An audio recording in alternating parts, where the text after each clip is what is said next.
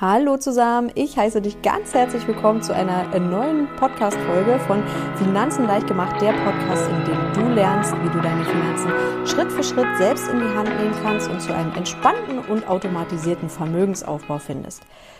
Ja, heute möchte ich gerne mit dir die sieben Schritte besprechen, wie du von ich habe überhaupt gar keine Ahnung, wie ich mich dem Thema Finanzen nähern soll, zu ich habe einen automatisierten Sparplan und mein Vermögensaufbau läuft im Prinzip, ohne dass ich mich weiter darum kümmern muss, von ganz allein.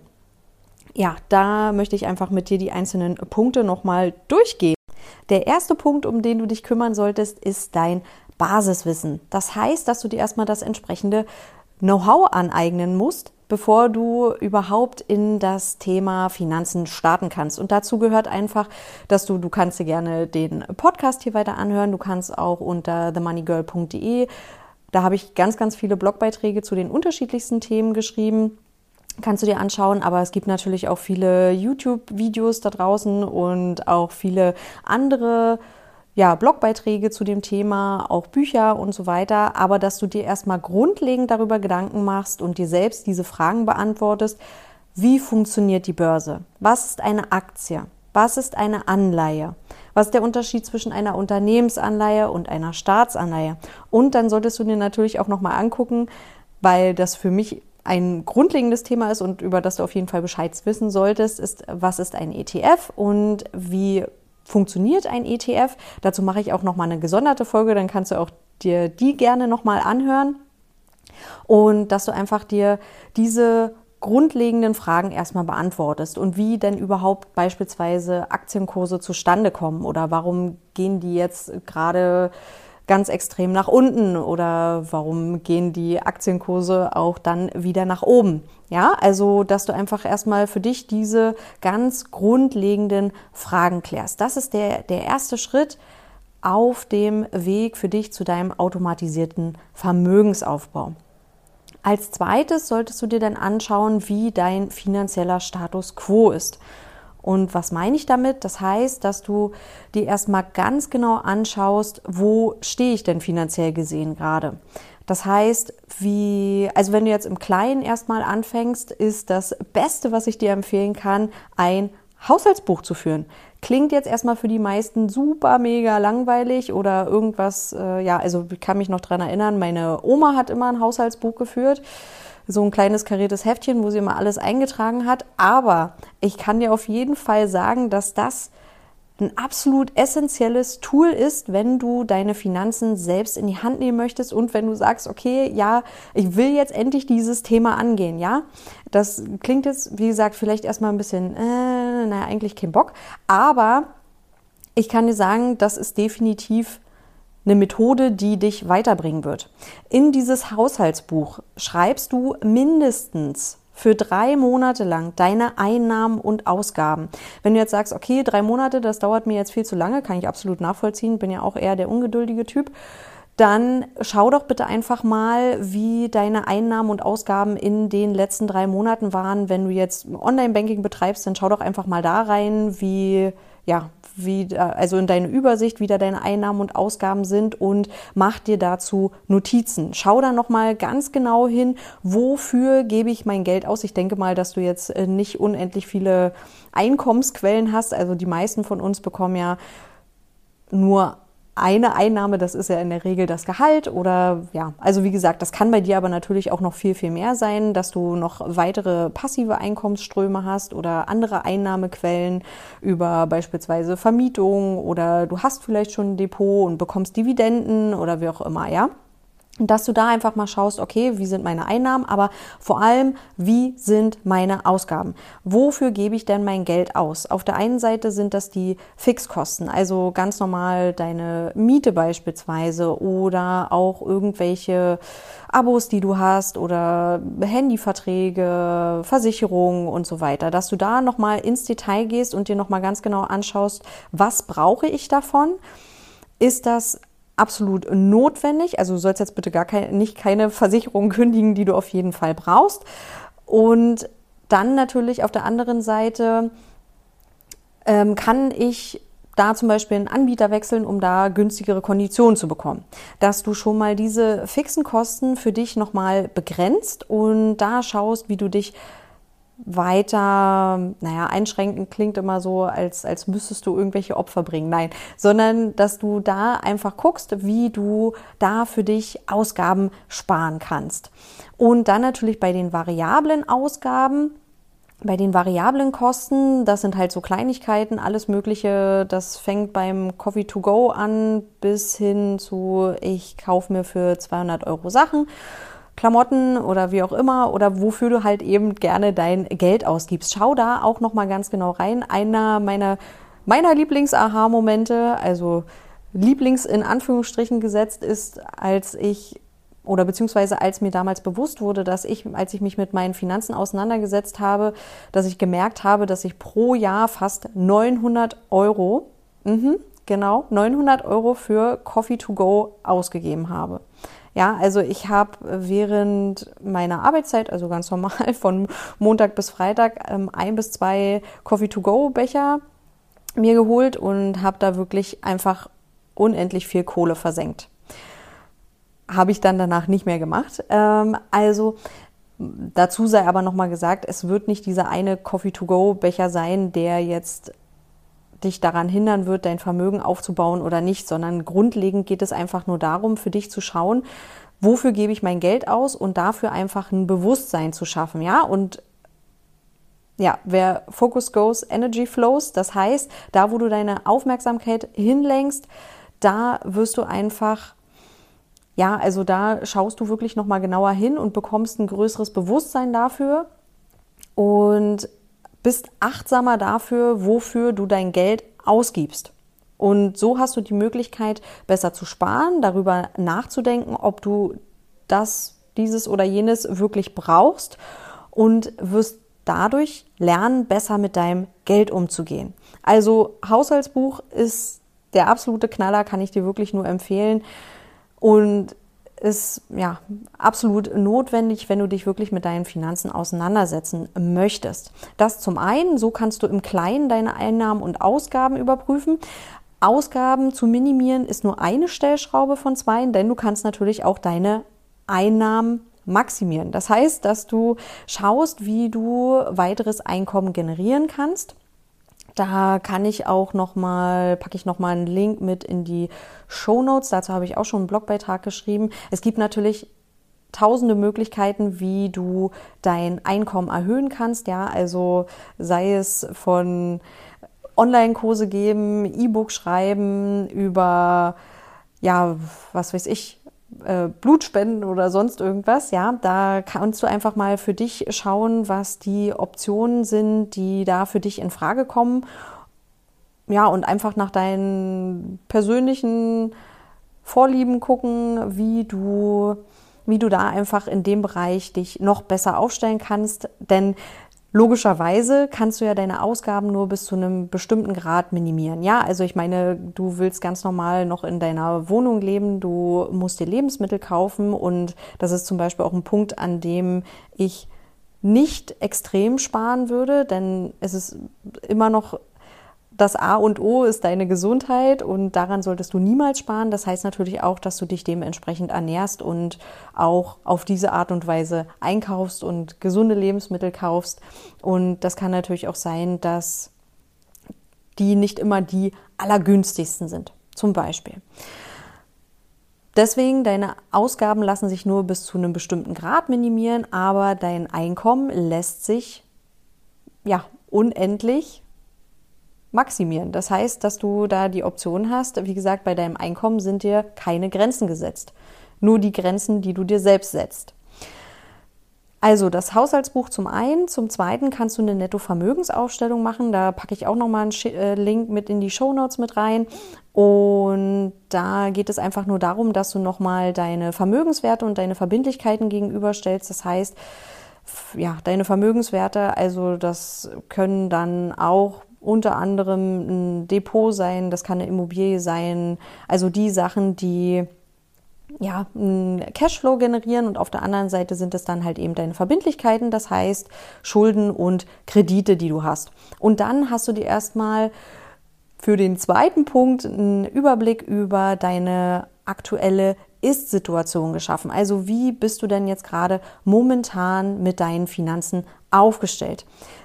Das ist erstmal eine etwas größere Aufgabe, würde ich sagen. Also damit musst du dich wirklich auch intensiv auseinandersetzen, ja? Und wenn du das gemacht hast, kannst du aber ganz leicht zum dritten Punkt übergehen. Da geht es nämlich um deine Zielsetzung. Und da schaust du dir einfach nochmal genauer an, wo möchtest du denn überhaupt mit deinem Vermögensaufbau hin?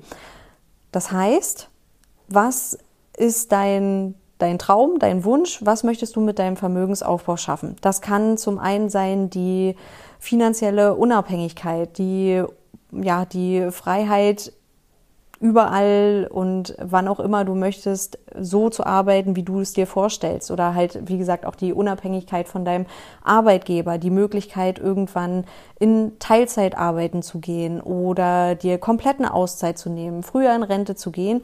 Und eine essentielle Sache, die wahrscheinlich den Großteil von uns definitiv betreffen wird, ist die Schließung der Rentenlücke. Denn die meisten von uns ja, das ist, das, das kann ich schon sagen, ohne genau dein Einkommen derzeit zu kennen. Denn ein Fakt ist einfach, dass die gesetzliche Rente nicht ausreichen wird. Deswegen ist es für dich mm, absolut essentiell, dass du einfach dich darum kümmerst, dass du privat für dich vorsorgst und die Rentenlücke schließt. Das bedeutet, du hast ja jetzt einen gewissen Lebensstandard. Ein gewisser Lebensstandard heißt ja, also du wohnst in dieser und jener Wohnung, du kannst dir diesen Urlaub leisten, du kannst dir diese Lebensmittel leisten, du kannst dir, ja, was weiß ich, alles, was du halt eben in irgendeiner Art und Weise konsumierst und so, wie du dein Leben gerade lebst. Und diesen Lebensstandard, wenn du diesen genauso im Alter aufrechterhalten möchtest, heißt das, dass du ja das gleiche Einkommen, was du jetzt hast, auch dann dementsprechend später benötigst. Oder halt du möchtest dein Leben umgestalten. Es kann dann auch sein, dass du vielleicht dann sogar mehr Geld brauchst, weil du noch mehr reisen möchtest oder anders wohnen möchtest, je nachdem, wie da deine Vorstellung ist. Und die Rentenlücke heißt dann einfach nur im Prinzip, dass du zu dem ja, zu dem Einkommen, was du dann hast, wenn du in Rente gehst, sprich die gesetzliche Rente, das, was du dann bekommst, zu dem, was du monatlich verbrauchst, beziehungsweise dann zum Leben brauchst, haben möchtest. Und ja, also wie dann halt eben dein, deine Ausgaben entsprechend anfallen. Und das ist eben die Rentenlücke. Also der Gap äh, zwischen der gesetzlichen Rente und dem, was du zum Leben brauchst. Und darüber solltest du erstmal genau nochmal Gedanken machen. Das heißt, dass du dir überlegst, wie sind meine Träume, Wünsche und Ziele und wie können, wie kann denn ungefähr meine Rentenlücke aussehen? Ja, also du bekommst ja immer von der Rentenkasse einen Bescheid, in der nochmal drinne steht, wie ungefähr deine gesetzliche Rente ausfallen könnte. Das ist nicht hundertprozentig gesetzt, dass das natürlich auch so eintreten wird, kann dir aber erstmal eine gewisse Orientierung geben, damit du überhaupt erstmal sagen kannst, okay, so könnte eventuell meine Rente aussehen, ja? Damit du erstmal, erstmal eine gewisse Vorstellung davon hast und dann schaust du dir natürlich an, okay, wie viel wird dann aber zu dem und dem Zeitpunkt mein Leben kosten? Und da musst du erstmal dir dann genau anschauen, wie gesagt, überleg dir, was deine, deine Ziele sind und wie viel Geld dich das denn letztendlich kosten wird. Also, dass du dir nochmal überlegst, okay, meine Rentenlücke sind beispielsweise 1000 Euro pro Monat, ja. Das heißt, das sind dann irgendwie ähm, 12.000 Euro im Jahr. Und ich muss dann diese Rentenlücke überbrücken für die nächsten 20 Jahre. Also, wenn du jetzt mit der Regelaltersrente, also quasi mit 67 Jahren denn in Rente gehst, das kann niemand so genau vorhersagen, aber du musst dich ja, wie gesagt, an gewissen Punkten erstmal orientieren und da kann das erstmal so eine Richtlinie geben. Ne? Also keiner hat eine Glaskugel und kann jetzt irgendwie voraussagen, okay, ja, genau das wird das Alter sein, mit dem du in Rente gehst. Das ist genau die Rente, die du dann bekommen wirst und die Welt wird genau so und so aussehen und ja, du verstehst, was ich meine. Aber wir setzen uns erstmal hier an der Stelle gewisse Fixpunkte, mit denen wir einfach arbeiten können. Und wenn wir jetzt davon ausgehen, du gehst mit 67 in Rente und das, ja, Durchschnittsalter liegt dann erstmal bei 87 Jahren, heißt im Prinzip, dass du dann 20 Jahre überbrücken möchtest. Und dann hast du halt eben diese, diese 12.000 Euro pro Jahr, rechnest das dann mal 20 und solltest dann aber auch noch mit überlegen, welche zusätzlichen Kosten dann noch darauf auf dich zukommen. Da musst du dann noch mit einbeziehen, dass die Inflation, die ja gerade super extrem ist, aber in der Regel eher um die 2% liegen soll, ja, dass du die dann halt eben nochmal in deine Rechnung mit einbeziehst und auch, dass du die steuerlichen Aspekte nicht vergisst. Dann kommt noch mit dazu, dass du noch die Pflegeversicherung bezahlen musst und die Krankenversicherung. Das sind auch nochmal zusätzliche Kosten, die dann an der Stelle auf dich zukommen. Da kann man aber auch, ich kann noch mal einen Link dazu in die Show Notes packen. Da gibt's auch noch mal eine Seite, auch glaube ich direkt von der von der Rentenversicherung, wo du noch mal genau schauen kannst, wie viel dich das alles kostet. Ja, diese Aspekte solltest du alle nochmal mit einbeziehen, wenn es darum geht, dass du deine finanziellen Ziele für dich festlegst. Das heißt, dass du dir erstmal Gedanken darüber machst, was möchte ich überhaupt und was ist absolut notwendig. Das heißt, wie beispielsweise die Schließung der Rentenlücke. Also, du, dass du nicht sagst, okay, ich muss jetzt wirklich arbeiten, bis ich umfalle, und dass du dir nochmal darüber im Klaren wirst, wie viel kostet mich dieses Ziel. Das ist der dritte Punkt. Der vierte Punkt ist, dass du für dich festlegst, wie hoch ist meine Risikobereitschaft. Also du musst dir jetzt erstmal überlegen, okay, ich habe jetzt, also ich, ich habe mir das Wissen angeeignet und ich weiß, dass ich ums investieren an der Stelle nicht drumherum komme, weil wenn ich mein Geld auf dem Tagesgeldkonto liegen lasse, dann wird es sich auf jeden Fall nicht vermehren, sondern es wird aufgrund von Gebühren, Strafzinsen, Inflation einfach immer weniger werden und an Kaufkraft verlieren. Das heißt, ich kann mir immer weniger leisten mit dem Geld, was da einfach rumliegen lasse. Deswegen ist das Investieren an der Stelle für mich unumgänglich. So, das weißt du bereits. Und deswegen kümmerst du dich bei Punkt 4 um deine Risikobereitschaft. Das heißt, dass du dir nochmal ganz genau anschaust. Also bei mir geht es ja vor allem darum, dass ich dir zeige, wie du ganz easy in den Vermögensaufbau mit ETFs starten kannst. Das heißt, dass du dir ein Portfolio aufbaust, was eine gewisse Rendite abwirft. Nur mal als Beispiel, der MSCI World ist ein, also ein ETF auf den MSCI World ist ein, ja, eine Zusammenstellung von 23 Industrieländern bei, ja, also der in den letzten zehn Jahren ungefähr eine Rendite von 8% abgeworfen hat. Nur mal so als Richtwert für dich. Das heißt, da kommen natürlich dann auch nochmal Steuern obendrauf. Aber nichtsdestotrotz ist das eine Möglichkeit, so wie du dein Geld investieren kannst. Ich würde dir jetzt, das ist natürlich keine Anlageempfehlung, auch nicht empfehlen, nur in den MSCI World zu investieren. Nur als Beispiel möchte ich das jetzt hier nochmal für dich anführen, damit du das schon mal gehört hast. Es geht einfach darum, dass du für dich ein funktionierendes Weltportfolio aufbaust, was auf deine Lebenssituation und für dich und für deine persönlichen Bedürfnisse passt. Und dazu gehört halt, wie gesagt, auch die Festlegung der Risikobereitschaft. Das bedeutet, dass du dein Portfolio in einen risikoarmen und einen risikobehafteten Anteil aufteilst.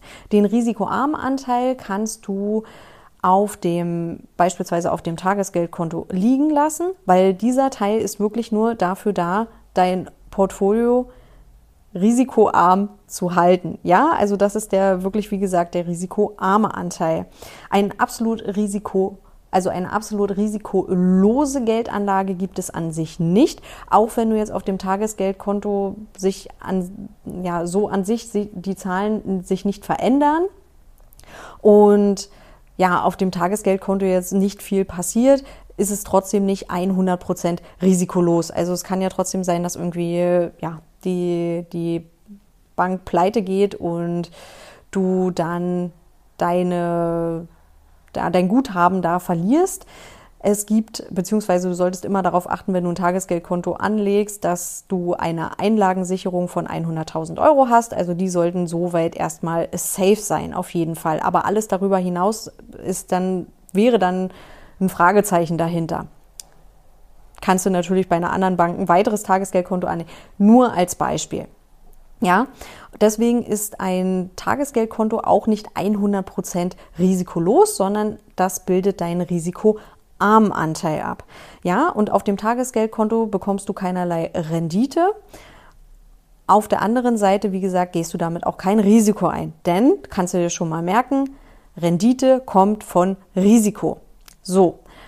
Und auf der anderen Seite habe ich ja gerade gesagt, du teilst dein Portfolio in risikoarm und risikobehaftet auf. Der risikobehaftete Anteil ist dann der Anteil, mit dem du dir dein Depot mit ETFs aufbaust. ETFs kann ich auch nochmal eine gesonderte Folge zu machen, würde ich dann ganz kurz nochmal erklären. ETFs sind Exchange Traded Funds. Das sind ja also zu Zusammenstellungen von beispielsweise Aktien, die sich vor allem auf einen Index beziehen. Ja, also ein ganz kurzes Beispiel dazu: den, den DAX, also den deutschen Aktienindex. Kennst du mit Sicherheit, hast du bestimmt schon mal von gehört. Dieser umfasst die 40 größten börsennotierten deutschen Unternehmen.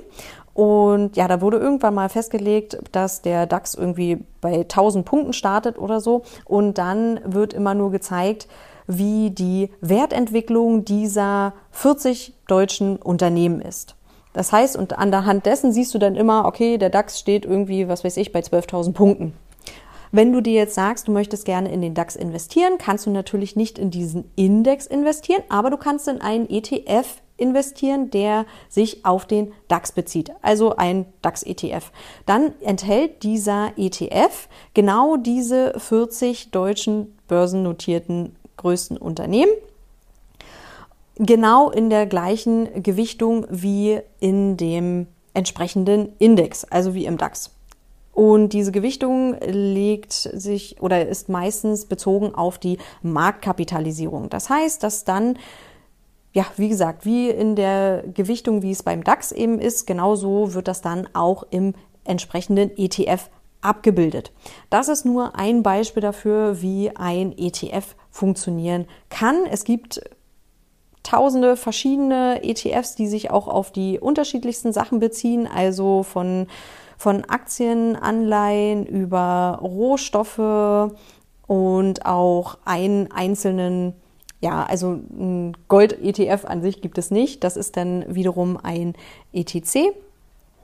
Aber wie gesagt, darauf würde ich dann nochmal in einer gesonderten Folge eingehen. Nur, dass du schon mal gehört hast, den risikobehafteten Anteil kannst du über ein Weltportfolio, das du über ETFs dir zusammenstellst, abbilden. Ja? Dann wenn du dir dazu Gedanken gemacht hast, also wie gesagt, wenn du dir überlegt hast, wie hoch ist denn meine Risikobereitschaft? Dazu gehören mehrere Faktoren. Auf der einen Seite solltest du dir genau anschauen, wie ist meine objektive Risikotragfähigkeit. Da gehören mehrere Faktoren zu. Das ist zum einen wenn du dir am Anfang darüber Gedanken gemacht hast, wie deine Nettovermögensaufstellung ist, kannst du da noch mal reinschauen. Dann, wie hoch ist mein Haushaltsnettoeinkommen? Dann, wie sicher ist dein Job? Sind noch andere Personen von dir abhängig? Wie hoch sind meine, meine Schulden? Ja, also muss ich irgendwie noch einen fetten Immobilienkredit monatlich ableisten? Also diese Punkte kannst du erstmal für deine objektive Risikotragfähigkeit mit einbeziehen. Dann auf der anderen Seite ist es noch deine emotionale Bereitschaft, ein finanzielles Risiko zu tragen. Nur weil du jetzt irgendwie gerade gerne sagst, okay, ich mache jetzt Fallschirmsprünge und Bungee-Jumping oder sonst irgendwas, heißt das noch lange nicht, dass du auch gerne sehr hohe Risiken im finanziellen Bereich eingehst. Da solltest du dir auch noch mal ganz genau drüber im Klaren sein, welches Risiko du da eingehen möchtest. Und das heißt in der Realität manchmal noch ein bisschen was anderes, als wenn du dir jetzt nur eine Excel-Tabelle anguckst, okay, ja, also das Risiko könnte so und so hoch sein, wenn ich jetzt, sage mal, die Verteilung mache, okay, ich mache jetzt 20 Prozent risikoarm in meinem gesamten Portfolio und 80 Prozent mache ich risikobehaftet. Ja, naja, okay, das könnte dann auch mal 30 ähm, Prozent ins Minus rutschen. Und wenn du dir das dann in der Excel-Tabelle anguckst, dann wird das wahrscheinlich wenig emotionale Reaktionen bei dir hervorrufen, als wenn das dann tatsächlich im Depot, in deinem Portfolio genau so aussieht und da einfach eine fette Minus 30 in in dunkelrot in deinem Depot steht, dann wird das nochmal eine ganz andere emotionale Reaktion bei dir hervorrufen, als wenn du dir das jetzt irgendwie stumpf in der Excel-Tabelle anguckst, wo es jetzt nicht um wirklich um dein, dein echtes Geld geht, ja. Und deswegen solltest du dir wirklich vorher nochmal genau darüber im Klaren werden, wie ist denn meine Risikobereitschaft an der Stelle?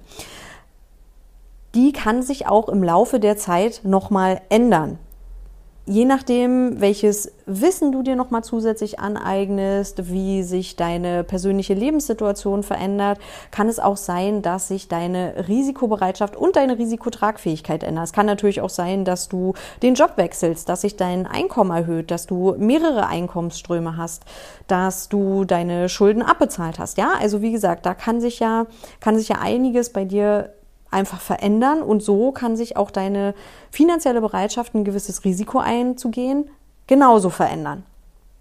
Das zu Punkt 4. Punkt 5. Deine Strategie. Da gibt es ja mehrere Varianten. Also du kannst für dich nochmal überlegen, bin ich jemand, der aktiv investieren möchte oder der passiv investieren möchte. Zum aktiven Investieren gehört halt eben dazu, dass du ein gewisses Maß an Zeit investieren musst für Recherche und Analyse, wenn du sagst, okay, ich möchte jetzt beispielsweise in Einzelaktien investieren und suche mir einzelne Unternehmen heraus, um damit dann ja höhere Renditen zu erwirtschaften und dadurch mir ein entsprechendes Portfolio aufzubauen. Das heißt, du würdest dann versuchen, den Markt zu schlagen, auch dass du versuchst, den bestmöglichen Zeitpunkt für Kauf und Verkauf von bestimmten Aktien zu berechnen und dadurch dann Kursgewinne zu realisieren. Das wäre eine Option. Das heißt, wie gesagt, du musst dich sehr, sehr intensiv mit deinem Portfolio auseinandersetzen und würdest dich im Bereich des aktiven Investierens bewegen. Auf der anderen Seite kannst du auch passiv investieren. Das heißt, du investierst in den Markt. Du versuchst nicht den Markt zu schlagen, sondern du stellst dich breit auf und diversifizierst global. Das heißt, dass du so, ja, also in so viele Branchen, Unternehmen, Regionen, Länder, Assetklassen, wie auch immer, versuchst zu investieren und nicht nur in einzelne Unternehmen. Weil die Gefahr, wenn du halt in einzelne Unternehmen investierst, besteht natürlich darin, dass wenn ein einzelnes Unternehmen pleite geht, dass damit auch deine komplette Investition den Bach runtergeht. So versuchst du dich halt auf der anderen Seite so breit wie möglich aufzustellen und dann mit dem allgemeinen globalen Wirtschaftswachstum dann auch dein Portfolio wachsen zu lassen. Dabei entscheidend ist noch, dass du ja, das, das kannst du auch genauso mit Einzelaktien machen, mit der Buy-and-Hold-Strategie zu fahren. Das heißt, dass du, wenn du einmal investiert hast,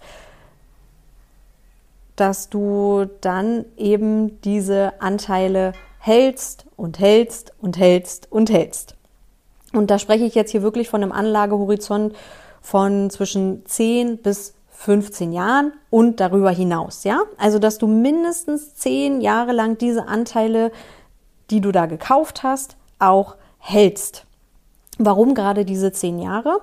Weil rückblickend, wenn man sich jetzt da wären wir wieder beim MSCI World, beispielsweise, wenn ich diesen jetzt herausgreife und egal welchen, ähm, ja, also von welchem Jahreszeitraum du diese zehn Jahre herausgreifst, haben Anleger oder Anlegerinnen kein, keinen Verlust erlitten. Ja, also das heißt, immer wenn Sie über diesen Zeitraum hinweg, also über mindestens zehn Jahre Anlagehorizont, Ihre Anteile gehalten haben, haben Sie keinen Verlust erlitten. Klar, die Renditen fallen dann immer entsprechend unterschiedlich aus, ob du jetzt von 1990 bis 2000 oder von 2000 bis 2010 investiert warst, kamen dann halt eben unterschiedliche Renditen dabei raus. Aber wenn du bei diesem 10 Jahres Zeitraum bleibst, hast du keinen Verlust erlitten in der Vergangenheit. So, dazu sei natürlich gesagt, dass historische Analysen beziehungsweise der Blick zurück niemals Auskunft über zukünftige Entwicklungen gibt. Ja, also du kannst dich nie darauf verlassen, dass nur weil das in den letzten 10, 20, 30 Jahren der Fall war, dass das auch zukünftig genauso sein wird. Aber das kann nichtsdestotrotz erstmal einen guten Anhaltspunkt dafür geben, dass du dich darauf konzentrierst, dass dein Anlagehorizont mindestens diese zehn Jahre umfassen sollte. Ja? Und wie kannst du am besten dich sehr breit aufstellen und diese Buy-and-Hold-Strategie fahren? Vielleicht kannst du es dir schon denken. Genau, ETFs eignen sich dafür hervorragend. Dazu sei aber noch gesagt, es gibt, wie gesagt, ganz, ganz, ganz, ganz viele verschiedene ETFs. Ja, also die bekanntesten sind halt erstmal, hatte ich ja jetzt schon mehrfach gesagt, der MSCI World, der MSCI Emerging Markets, der MSCI ACWI beispielsweise der diese beiden, die ich davor genannt habe, zusammenfasst. Aber es gibt darüber hinaus noch so, so, so, so viele ETFs. Ja, also da solltest du dich dringend, und das ist nochmal Thema Basiswissen, ganz dringend nochmal mit auseinandersetzen, bevor du jetzt sagst, okay, ja, okay, die hat jetzt gesagt, ich soll jetzt mein Geld in ETFs investieren. Ja, mache ich mal, nehme ich mir jetzt halt diesen einen hier raus, wird schon stimmen und äh, butterst da jetzt irgendwie jeden Monat regelmäßig dein Geld da rein und wunderst dich denn, dass das Ganze in die Binsen geht und dein Depot die ganze Zeit in den roten Zahlen ist und sich deine Finanzen überhaupt nicht so entwickeln, wie du dir das gedacht hast. Also wirklich da nochmal ganz dringender Appell an dich, informier dich vorher entsprechend und investier nicht einfach in irgendwelche ETFs, sondern schau da nochmal ganz genau hin, was ist das für ein ETF? Auf welchen Index bezieht sich der ETF? Was möchte ich mit diesem oder ja, was möchte ich mit diesem Index erreichen? Wie möchte ich mein Weltportfolio aufstellen und wie passt das zu mir? Ja, also das ist der fünfte Punkt, die Strategie. Der sechste Punkt, ich habe es gerade schon mal angesprochen, Weltportfolio. Ja, also wie stellst du dir dein Weltportfolio zusammen? Besteht dein Weltportfolio nur aus einem ETF, aus zwei ETFs, aus drei, vier, fünf, sechs, ja. Also da gibt es ganz, ganz, ganz, ganz unterschiedliche Varianten. Also Weltportfolio-Varianten gibt es wahrscheinlich, ja, also unendlich viele, je nachdem, wie das zu deinen persönlichen Vorstellungen passt, wie du dich da aufstellen möchtest. Da kannst du unterschiedliche Anteile entsprechend gewichten. Du kannst sagen, ich möchte unterschiedliche Regionen, unterschiedliche Länder, unterschiedliche Branchen höher gewichten, um da halt eben bessere Renditen zu erzielen oder an der Stelle weniger Risiko einzugehen. Da gibt es ganz, ganz unterschiedliche Varianten. Mm, ich orientiere mich sehr, sehr gerne da an Gerd Komma. Da kannst du auch nochmal, also ich kann da auch nochmal einen Link mit in die Show Notes packen, weil Gerd Komma hat da ein ganz tolles, ein recht wissenschaftliches Buch einfach dazu nochmal geschrieben, souverän investieren mit ETFs und Indexfonds. Ich packe das nochmal, genau, ich packe das nochmal in die Show Notes mit rein. Also das ist auch eins der absoluten Grundlagenwerke, die du dir zur Gemüte führen solltest, bevor du mit dem Vermögensaufbau startest. Wie gesagt, das ist recht wissenschaftlich geschrieben. Hm, heißt, du solltest da nochmal, also du musst da ein bisschen mehr Zeit investieren und dich da noch ein bisschen mehr in die Thematik reindenken, bekommst da dann aber wirklich auch nochmal ein geballtes Paket an Grundlagen-Know-how, was du definitiv haben solltest, bevor du mit deinem Vermögensaufbau startest, beziehungsweise bevor du jetzt auf den Kaufen-Button bei deinen ETFs klickst und sagst, okay, äh, let's go und ich investiere jetzt einfach mein Geld. Ja. Und er hat dann nochmal ja, sehr gut einzelne Weltportfolio-Varianten vorbereitet, die du für dich an der Stelle nutzen kannst. Ja, aber ich werde auch wahrscheinlich noch mal in einer gesonderten Folge noch mal ein bisschen näher drauf eingehen, wie du, wie du die einzelnen Weltportfolio-Varianten aufbauen kannst und was es neben Gerd Kommer noch für Möglichkeiten gibt. Wie gesagt, in der Folge möchte ich dir einfach nur noch mal einen groben Überblick dazu verschaffen, wie du vorgehen kannst in den einzelnen Steps, um mit deinem automatisierten Vermögensaufbau zu starten. Ja. Genau, also Punkt 6 ist dann dein entsprechendes Weltportfolio, das du dir aufbaust, beziehungsweise dass du dir darüber Gedanken machst und mit welchen ETFs du dieses dann umsetzen möchtest. In Punkt 7, und das ist dann der letzte Schritt, machst du dir Gedanken darüber, bei welchem Online-Broker du dich anmelden möchtest. Also einfach nur, das ist quasi deine Schnittstelle, da wo du dann deine ETFs kaufen kannst.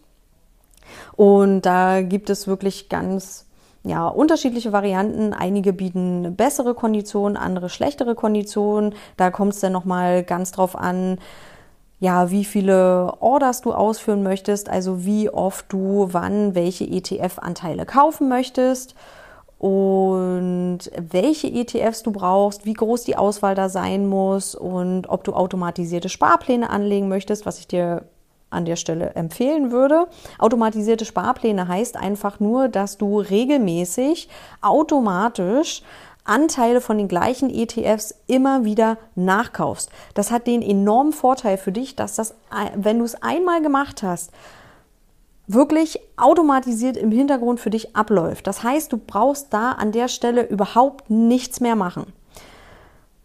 Und wenn du dann für dich entschieden hast, welchen Broker du für dich nutzen möchtest, da kann ich ja, da werde ich wahrscheinlich auch noch mal in einer anderen Folge noch mal ein bisschen näher drauf eingehen.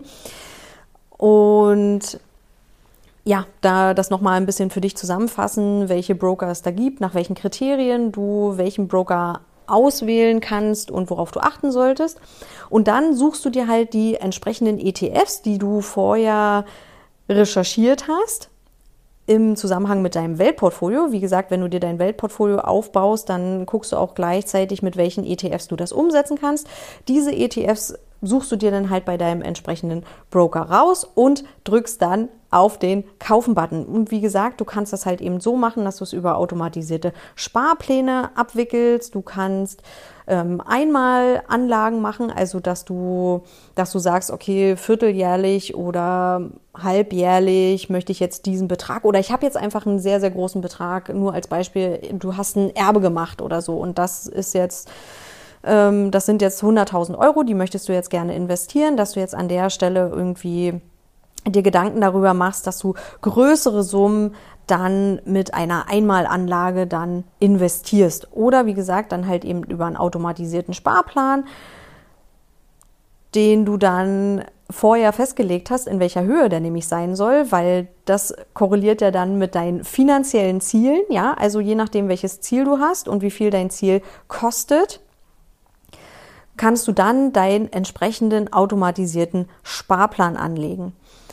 Wie du das genau berechnest und wie du das genau machen kannst und welche Tools du dafür nutzen kannst, kann ich auch noch mal in einer anderen Folge. Du merkst schon, es gibt einfach so so viele Themen, die ich dir noch mitteilen möchte und äh, wo wir einfach noch mal drauf eingehen äh, müssen, bevor du dann halt eben noch mal genau auf den Kaufen-Button klicken kannst und dir dann letztendlich deine automatisierten Sparpläne anlegen kannst. Wenn du diese sieben Schritte alle so berücksichtigst und für dich nochmal einzeln durchgehst, dann hast du es im Prinzip erstmal so weit geschafft, dass du deine Finanzen Schritt für Schritt durchgegangen bist und dass du dir wirklich Gedanken darüber gemacht hast, weil Viele begehen den Fehler und sagen, okay, ja, irgendjemand hat mal gesagt, ich soll in ETFs investieren, ja, und irgendwie müsste ich mich ja mal darum kümmern und meine Finanzen, ja, und ja, Vermögensaufbau, blablablub. Ja, ich suche mal da irgendwas raus, nehme jetzt den MSCI World, der wird schon irgendwie passen und äh, da zahle ich jetzt mal jeden Monat 100 Euro ein. Okay, ja, super. Und was hast du jetzt letztendlich, letztendlich damit erreicht? Und welches Ziel geht jetzt damit einher? Äh, ja, naja, ich habe halt investiert. Ja, super. Und das merke ich vor allem im Freundes- und Bekanntes, Bekanntenkreis sehr, sehr oft, dass, dass dann einfach das so, ohne sich genauer nochmal Gedanken darüber zu machen, ja, oder ein genaues Ziel dahinter zu verfolgen, dann einfach stumpf in irgendwas investiert wird, nur um des Investierens willen und dann aber letztendlich überhaupt nicht irgendein Ziel damit verfolgt wird. Ja, also was, was, was bringt dir das am Ende, dass du dann da die 100 Euro da monatlich irgendwie in irgendeinen ETF investiert hast? Wahrscheinlich in dem Sinne nichts, weil du dir vorher keine Gedanken darüber gemacht hast. Und wenn du dann noch am besten noch irgendeinen ETF ausgewählt hast, über den du dich vorab nicht wirklich informiert hast oder wo du dir keine Gedanken gemacht hast, dass dann so eine Situation kommt, wo dein Depot in, absolut in den roten Zahlen steht, du überhaupt nicht verstehst, warum das jetzt so ist und warum das jetzt so passiert und du dann aus Panik, weil du nachts nicht mehr ruhig schlafen kannst, dann am besten noch sagst, okay, ich muss jetzt sofort alles verkaufen, weil ich fühle mich damit jetzt unglaublich unwohl. Das habe ich vor allem in meinen Coaching-Sessions gemerkt mit den Coaches, die teilweise schon Portfolios angelegt hatten und nicht wirklich wussten, was ist denn jetzt da überhaupt drin, die mit den Bezeichnungen nichts anfangen konnten, die nicht wussten, auf welche, welche Indizes bezieht sich denn jetzt dieser F überhaupt oder diese ETFs, die ich jetzt hier in meinem Portfolio habe und warum ist das jetzt alles rot und will ich das überhaupt, ja? Also da waren einfach so, so viele Fragen offen. Es war ja gut und schön, dass dann schon investiert wurde, dass dieser Schritt gegangen wurde, aber es wurde sich vorab überhaupt gar keine Gedanken darüber gemacht, welches Ziel möchte ich erreichen und wie gelange ich denn an dieses Ziel, ja? Und das sind einfach essentielle Punkte, die du dabei berücksichtigen solltest, bevor du anfängst zu investieren, ja? Und das mag jetzt vielleicht erstmal, wenn du dir das das erste Mal anhörst und wenn du dir das erste Mal Gedanken dazu machst und dir das erste Mal, dich das erste Mal damit auseinandersetzt, ist das jetzt erstmal vielleicht ein ganz schöner Batzen und ähm, erstmal viele Informationen, die du verarbeiten musst. Aber nichtsdestotrotz ist das eine Thematik, die kann ich dir sagen, die kannst du dir innerhalb von vier bis sieben Wochen aneignen. Also wenn du dich da jetzt hinterklemmst und sagst, okay, ich investiere da jetzt ein gewisses Maß an Zeit, ist das eine Sache, die du innerhalb von wenigen Wochen gut über die Bühne bringen kannst. Das ist jetzt kein Thema, was dich jetzt ein, ein halbes oder ein ganzes Jahr oder fünf Jahre kostet.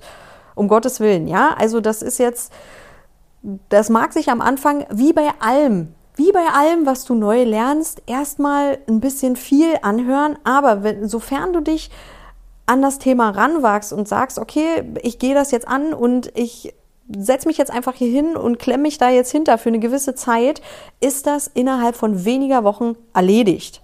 Ja?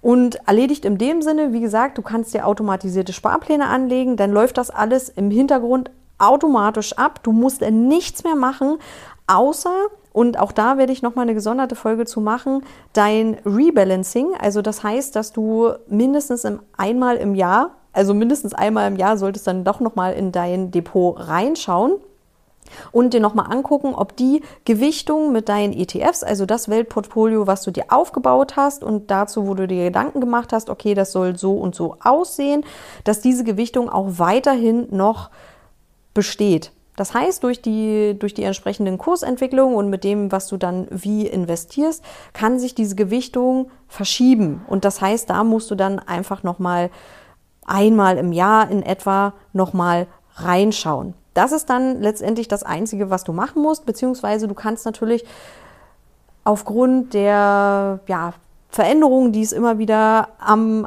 ähm, am Finanzmarkt gibt und natürlich auch die, die Veränderungen, die, die es einfach so in der Welt gibt und da werden immer wieder neue Finanzprodukte auf den Markt kommen und das wird sich auch nochmal viel in dem Bereich verändern. Da natürlich immer up to date bleiben und auch da immer nochmal reinschauen, ich habe es ja auch vorhin schon mal angesprochen, zum Beispiel, wie verändert sich oder hat sich deine Risikobereitschaft verändert? Hat sich deine Strategie verändert? Oder möchtest du nochmal andere Themen mit dazu nehmen? Also ETFs sind ja nicht in jeder La Lebenslage immer das absolute Nonplusultra, ja. Aber dass du dir da einfach nochmal zu Gedanken machst und immer nochmal wieder für dich schaust, ob der Weg, den du gehst, gerade im Moment noch der richtige ist und dass die ja, also die Option, die du für dich gewählt hast, um dein Vermögen aufzubauen, immer noch die passende für deine Lebenssituation ist und so, wie sich die Welt gerade entwickelt, dass das halt eben noch zu dir passt. Aber ansonsten ist das mit diesen sieben Schritten erstmal erledigt. Das heißt, dass du, wenn du diese einzelnen Punkte durchgehst, einen automatisierten Vermögensaufbau für dich geschaffen hast und du dann wirklich hinter das Thema Finanzen einen Haken machen kannst. Wenn du dazu irgendwelche Fragen hast, dann komm gerne auf meinem Blog themoneygirl.de, denn jede Podcast-Folge ist auch ein Blogbeitrag und du kannst gerne alle deine Kommentare, Fragen und so weiter auf meinem Blog nochmal stellen. Ansonsten hoffe ich, dass dir diese Folge erstmal weitergeholfen hat und du in deine Finanzen startest, dich damit auseinandersetzt, dir Gedanken machst und jetzt mit deinem Vermögensaufbau loslegst. Und ansonsten wünsche ich dir noch eine restliche schöne Woche und bis ganz bald. Deine Jessie.